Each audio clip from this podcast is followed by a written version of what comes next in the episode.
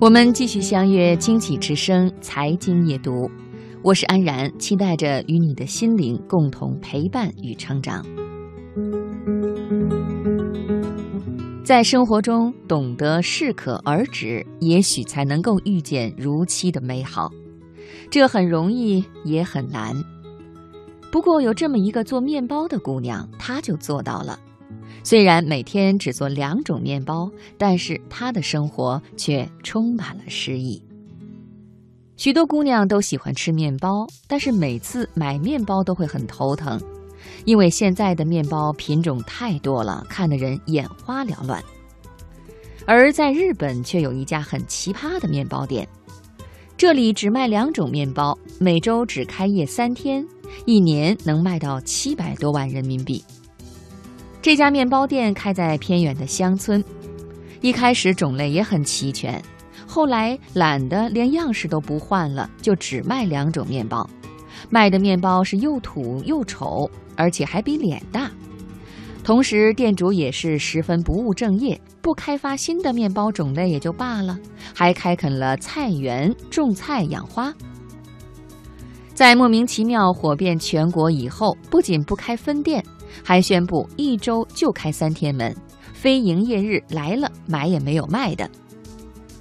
即便是这样，依旧有人不远万里赶来抢购，不但把单纯的购买变成了愉快的体验，同时还教会了别人怎么生活。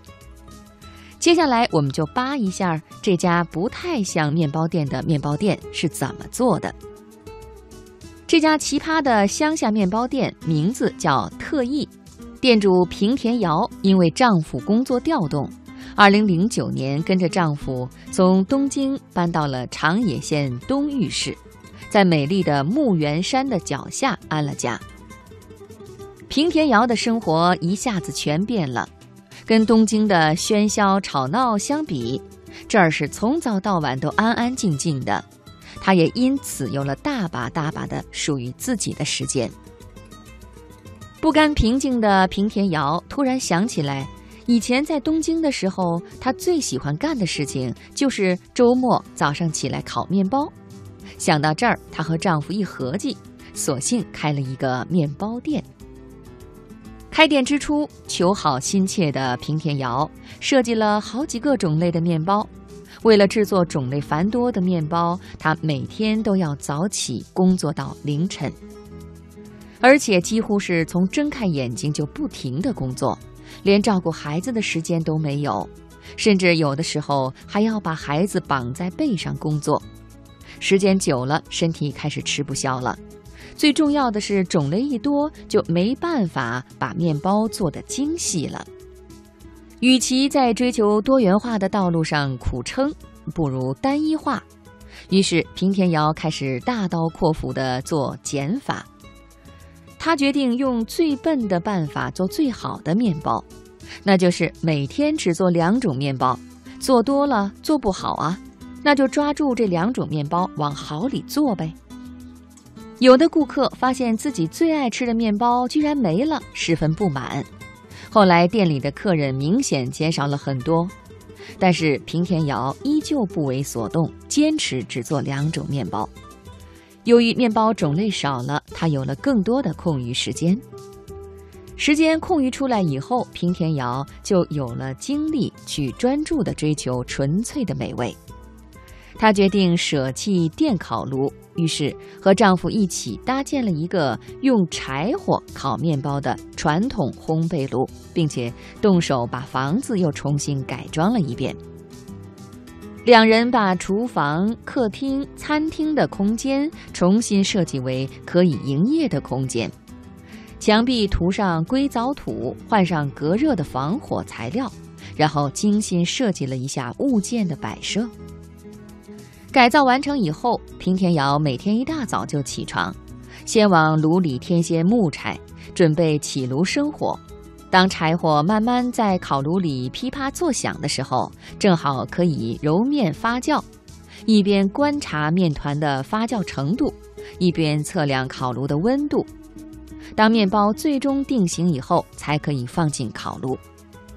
用天然酵母以及柴火慢慢发酵，并烘焙出来的手工面包，和市面上工业流水制成的面包味道差别特别大。很快来买面包的人就发现，虽然这家小店的面包种类少得可怜，看起来也跟其他面包店的面包差不多，但是，只要你咬上一口，就会发现唇齿之间有一种无法描述的柔软和弹性。平田瑶把做面包之外的时间用来开垦菜园。并且时常去拜访周边手工匠人的手作店，从各地手作坊里搜罗来一些木器和陶瓷的碗碟。偶尔呢，也会在田间教教课，告诉别人如何更好的耕种，甚至还会亲手做柿饼，挂得满屋檐都是。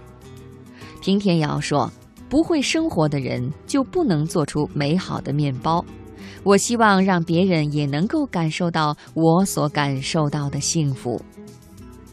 按照平田瑶的说法，与其他面包店的不同之处在于，来店里买面包的客人能买到的不仅仅是面包，他们在这里还能买到一种生活方式。虽然只有两种面包，但平田瑶却设计出超级文艺的面包套餐，而且一日一换，几乎不重样。还从自己的花园里摘来鲜花，一天设计一个造型，摆设在面包店里。如今这家面包店已经不只是卖面包了，平田瑶还在店里陈列了许多手工匠人制作的日用器皿，多半是他自己用过之后觉得很不错的物件。平田瑶不务正业的时间越来越多，面包店的生意却反倒是越来越好。明明只是去买个面包，但是很有可能会带走一捧花、一双鞋、一本书，甚至是一双袜子。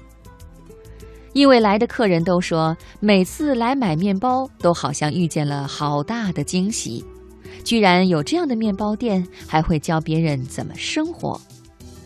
于是吃货们一传十，十传百，这家村里的面包店因为不务正业，彻底火遍了全日本。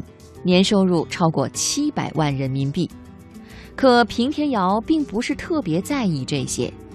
一般而言，此时门店应该是趁机大肆扩张，一开二，二开四才对吧？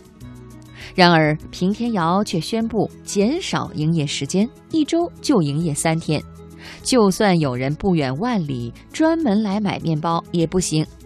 直到现在都不曾因为生意好而加长营业时间，而且开店开了七年，始终就五个人，更不用说扩张了。